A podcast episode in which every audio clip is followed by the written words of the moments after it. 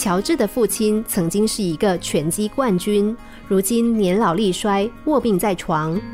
有一天，父亲的精神状况不错，对乔治说了某次赛事的经过。在一次拳击冠军对抗赛中，他遇到了一位人高马大的对手，因为他的个子相当矮小，一直没有办法反击，反而被对方击倒，连牙齿都被打出血了。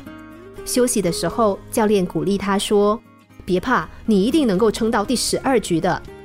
听了教练的鼓励，他也说：“我不怕，我应付得过去。”于是，在场上，他跌倒了又爬起来，爬起来之后又被打倒。虽然一直没有反攻的机会，但是他却咬紧牙关，支持到第十二局。第十二局眼看就要结束了，对方打的手都发颤了。他发现这是最好的反攻时机。于是他倾全力给对手一个反击，只见对手应声倒下，而他则挺过来了。他获得了拳击生涯中的第一枚金牌。说话间，父亲的额头上满是汗珠，他紧握着乔治的手，吃力的笑着说：“不要紧，有一点点痛。”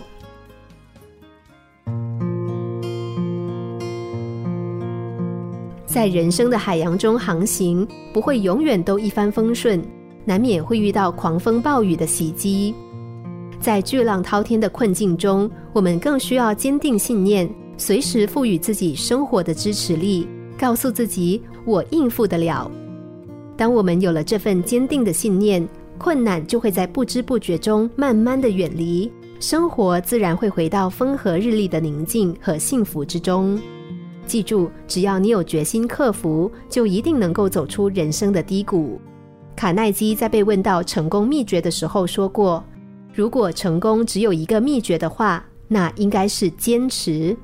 人生道路中的很多苦难都是这样，只要熬过去了，挺住了，就没有什么大不了的。”心灵小故事，星期一至五晚上九点四十分首播，十一点四十分重播。重温 Podcast，上网 U F M 一零零三 t S G。